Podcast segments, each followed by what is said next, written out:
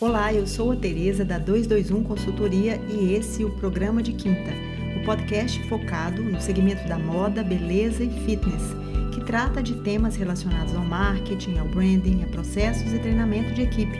Trazemos aqui convidados super especiais para entrevistas incríveis que vão trazer insights para o seu negócio. Fique com a gente. Oi, gente! Mais um episódio do programa de quinta e hoje eu tenho o prazer de receber Paula Gel Machado. Ela é graduada em Direito, com pós-graduação na Fundação Getúlio Vargas de São Paulo e adquiriu ampla experiência e skills de relacionamento após quase uma década em São Paulo, atuando na regulamentação de parcerias entre grandes marcas e agências de comunicação. Querida, é um prazer te receber aqui hoje. O prazer é todo meu. Estou muito feliz em estar participando desse programa. Ah, que legal. Pessoal, hoje o nosso tema é incrível e a gente vai buscar responder uma questão que tem intrigado não só estudiosos do tema, interessados, pessoas que trabalham na área, como Balenciaga e Gucci têm subvertido os valores do mercado do luxo? Sobre a direção criativa de Demna, é, a Balenciaga ela é uma marca que tem se mantido nos holofotes sempre que seu nome perde um pouquinho de força, uma nova ação midiática coloca de novo no topo e desde o retorno da alta costura, depois de 53 anos, a parceria com Kim Kardashian, o lançamento né, do mini episódio dos Simpsons no final do desfile, o tênis o Paris, é, que realmente foi um grande tema nas redes sociais, a bolsa inspirada no saco de lixo e outras ações também, né, o, o, os jogos né, lançados no Fortnite, enfim, a Balenciaga tem dominado o ranking a partir de estratégias muito inteligentes e, sobretudo, conectadas com esse universo de entretenimento e do digital. Paula, no seu entender, como esse conjunto de ações tão bem montadas e tão bem estruturadas posicionam a marca como única nesse concorrido mercado do luxo? Vamos lá. Acho que é importante começar falando que a Balenciaga sempre foi uma marca à frente do seu tempo, né? O criador Cristóvão Balenciaga criava peças extremamente fora do padrão, principalmente na sua época, com shapes arquitetônicos, com volumes diferentes, é, e isso já sempre trouxe um grande impacto. A marca ficou por um tempo esquecida, adormecida, né? adormecida é, exatamente.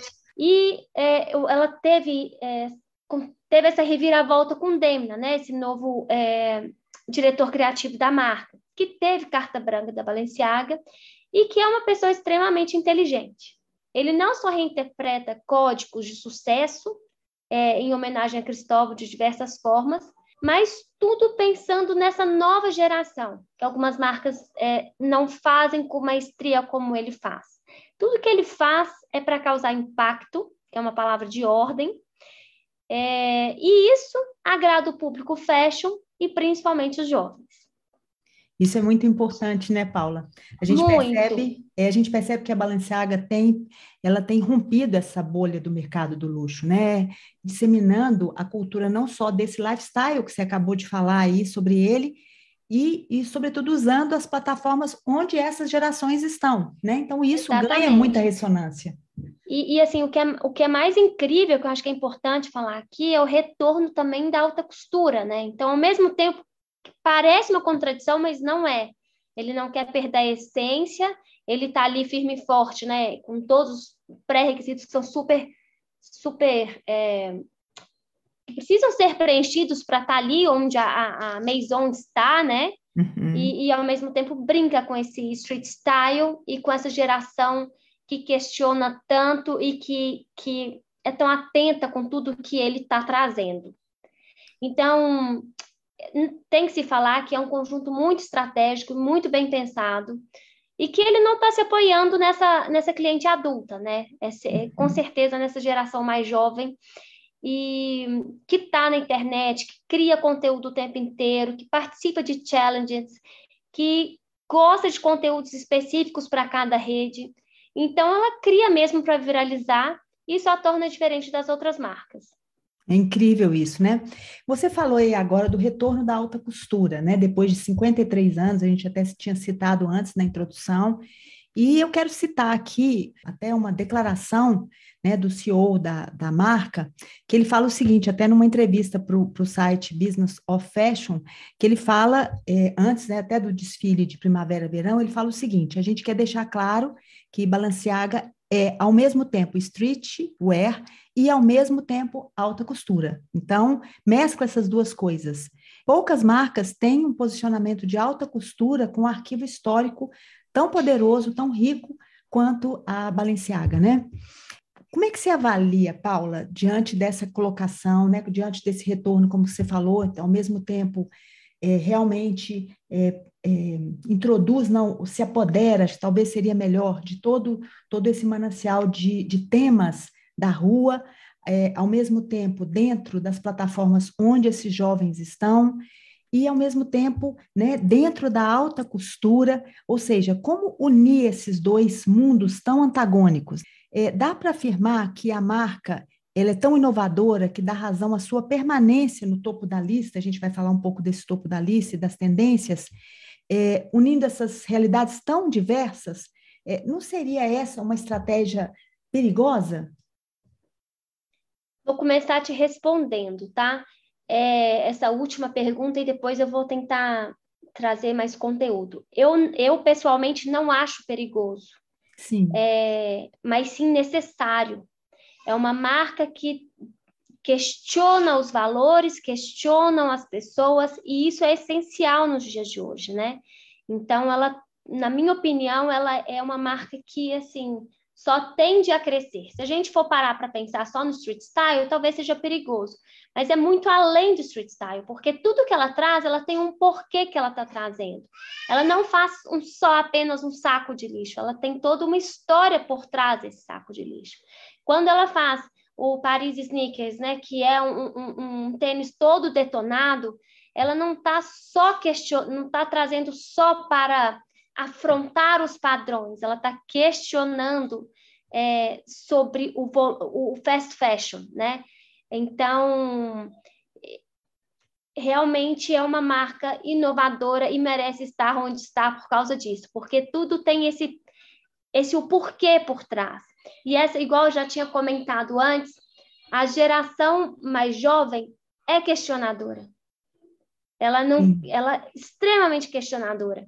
Então, e, e, junta com essa ideia que ele traz, tudo dele é o causar, né? A ideia é vamos causar. E isso, com isso ele consegue impactar essa geração. Então, Sim. poucas pessoas estão aí para fazer com maestria o que ele está fazendo. Mas aí eu queria acrescentar um outro ponto.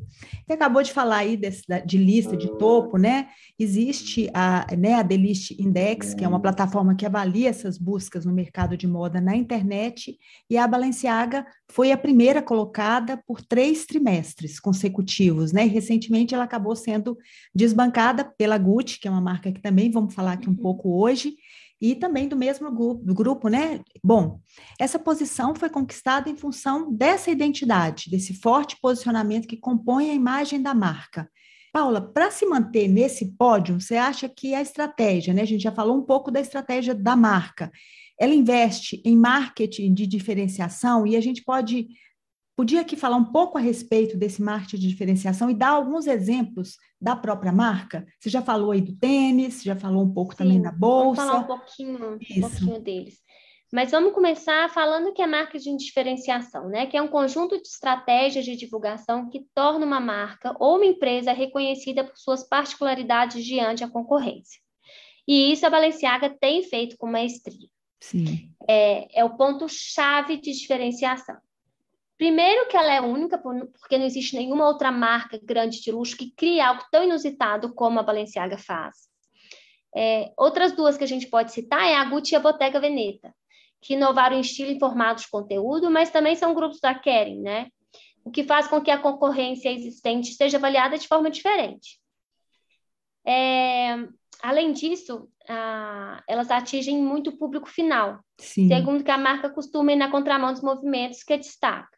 Além dos exemplos já citados, que são recorrentes na internet, que, né, que é o Paris Sneakers, que chamou muita atenção, muito. a bolsa de saco de lixo, é, o crocs de salto. Sim, demais, nossa. Existem muito, ela sempre está em evidência. Existem outros exemplos, não tão óbvios, mas que eu acho importante destacar. A Motorcycle Bag. É um ícone da marca, fez muito sucesso. E como o, o Demna trouxe isso, ele reativou isso. Ele primeiro trouxe a bolsa pichada, Sim. porque era muito simples eles né, trazer e retocar o modelo. Isso seria muito óbvio. Não, ele vai, relança ela totalmente pichada. E agora ele trouxe ela de novo com um formato mais moderno, contemporâneo. Então, como se diz, se ele tivesse feito isso lá no início, o impacto não teria sido o mesmo. O que eu acho que é importante, que a gente já falou, é da alta costura, né? Sim. Várias desistiram por causa dos altos custos e retornos, né? Porque a alta costura não tem a rentabilidade do dia a dia comum de uma marca de luxo. Então, ela traz isso também como é, um posicionamento, né, uma ação de marketing muito forte. Trouxe uma inovação, que é um momento histórico no mundo da moda, que é a parceria entre duas casas de alto luxo, que é a Gucci e a Balenciaga, é, comemorando 100 anos da marca italiana. É claro que a gente tem uma facilidade nesse sentido, porque as duas são do mesmo grupo, mas aceitar que as etiquetas se misturem sem perder identidade com uma marca concorrente foi algo muito inusitado e foi um sucesso absoluto. Então, ele traz ações que não tem como questionar a posição onde ele está. Sim, eu acho que isso é, é muito importante, né? E eu acho que todas esses, esses, essa forma de mesclar coisas, de questionar, de, de realmente furar essa bolha, de colocar a moda dentro de um daquilo que ela realmente precisa ser, do questionamento, de que, trazer questões sociais, de trazer discussões importantes e trazer isso sob forma de produtos ou de discussões diferenciadas, tudo isso é, cria um posicionamento diferente, amplia a segmentação né, da própria marca. Eu acho que tudo isso é muito bem articulado e com uma particularidade muito forte em relação ao produto é, que distancia muito da concorrência, como você falou. Exato. Isso mesmo. Bem, agora vamos falar um pouquinho de Gucci. Eu acho que é importante Vamos. também, é do mesmo grupo, você falou aí agora sobre a parceria das duas, sobre a collab das duas, que foi uma collab bem, bem interessante, cada uma mantendo muito, com muita força a sua identidade. A Gucci agora assume esse pódio, né? Muito voltado também em função da sua collab com a Adidas, do filme, que eu acho que foi que trouxe uma força muito grande, né? Então as buscas da internet trouxeram a Gucci à tona.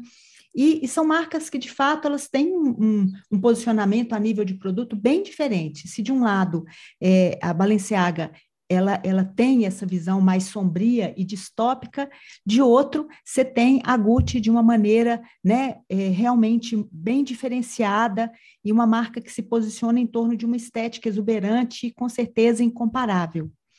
E ela tem trazido muita questão também da, da própria, dos próprios questionamentos, por exemplo, coleções a gênero.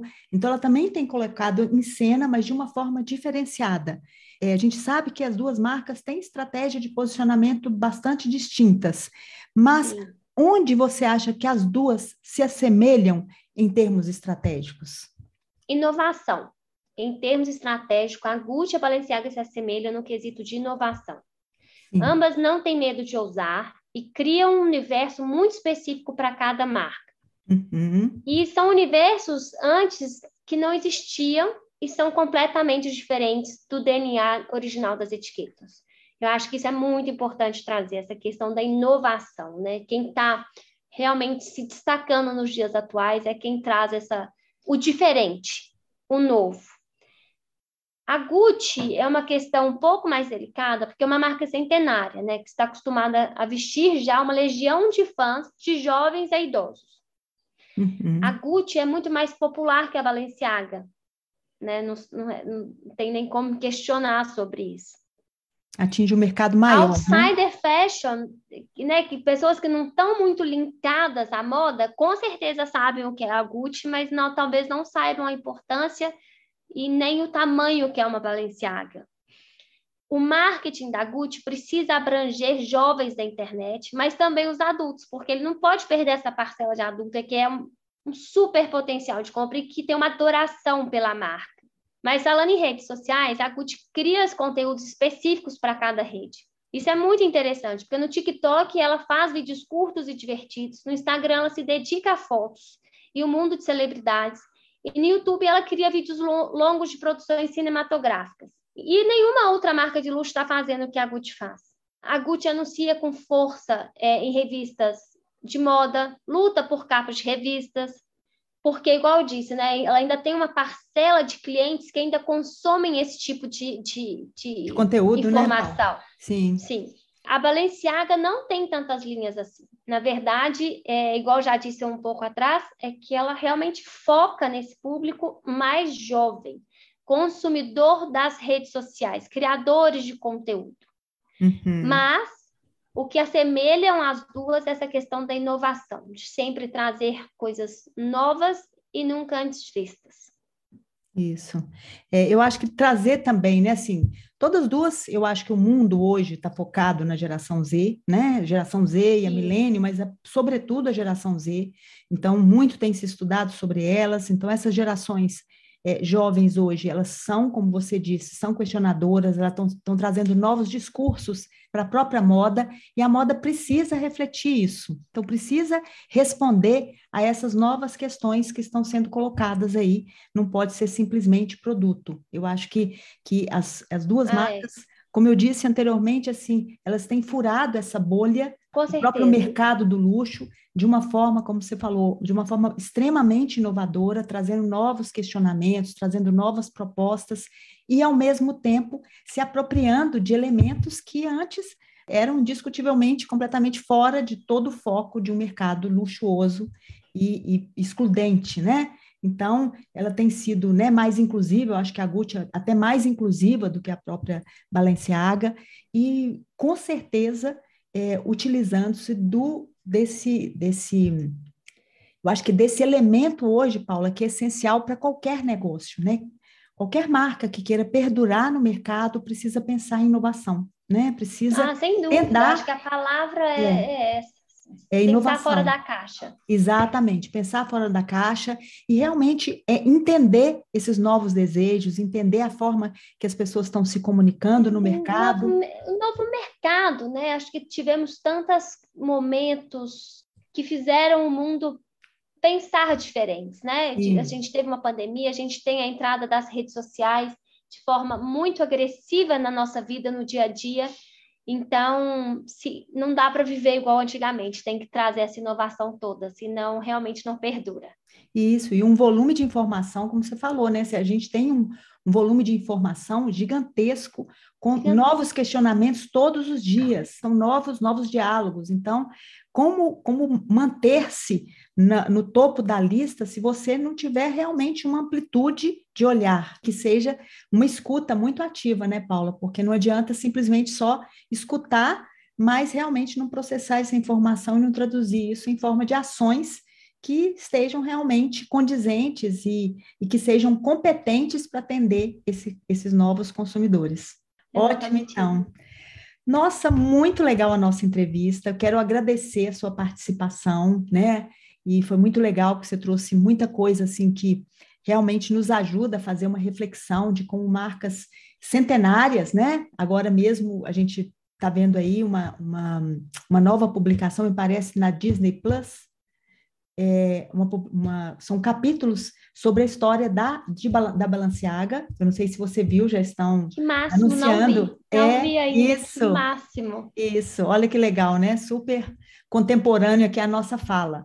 Bom, e ao mesmo tempo, eu acho que assim, trazer essas informações, olhar para o mercado dessa maneira, é, como a gente disse aqui, né? Dessa maneira nova, tentando, inclusive, entender esses novos códigos e transportar esses novos códigos para o um mercado, é, né, um mercado que não seja só do luxo, né, o um mercado da moda convencional mesmo, porque esses códigos acabam sendo transformados e também adaptados à estratégia de outras marcas, né, Paula? Porque eles não se, elas estão na frente, elas são lançadoras de tendências. Sim, né? se tornam Com referências, certeza. né? Com certeza, são referência. Eu queria te pedir é, para você deixar os seus contatos, né? Porque se as pessoas quiserem fazer perguntas, esclarecer outras questões, se você puder deixar as suas redes sociais para as pessoas te seguirem, Seria muito bom. É Paula Geo Machado no Instagram. Então, querida, quero agradecer, né? Eu tenho certeza que foi super esclarecedor e te convidar para estar aqui mais vezes com a gente, a gente Muito obrigada, vai ser um prazer, adorei esse bate-papo. Realmente é um assunto que eu adoro falar. Adoro né, falar sobre marcas de luxo, principalmente as que estão presentes na alta costura. E foi um super prazer esse papo. Espero estar em breve aqui de novo. Ótimo, querida. Obrigada mesmo, viu? Um beijo. Eu quero agradecer beijo. também todo mundo que está aqui ouvindo a gente hoje, né? Com é lógico, muito, muito obrigada. Eu quero agradecer a todos que estiveram aqui com a gente hoje e pedir que mandem sugestões, comentários e críticas sobre o programa para o e-mail tereza@221 escrito por extenso.com.br. Prometo que vou responder a todos vocês. E compartilhem os episódios, pois só assim esse conteúdo vai chegar a mais pessoas, trazendo insights para os negócios. É esse o nosso objetivo. Te aguardo no próximo episódio. Até quinta!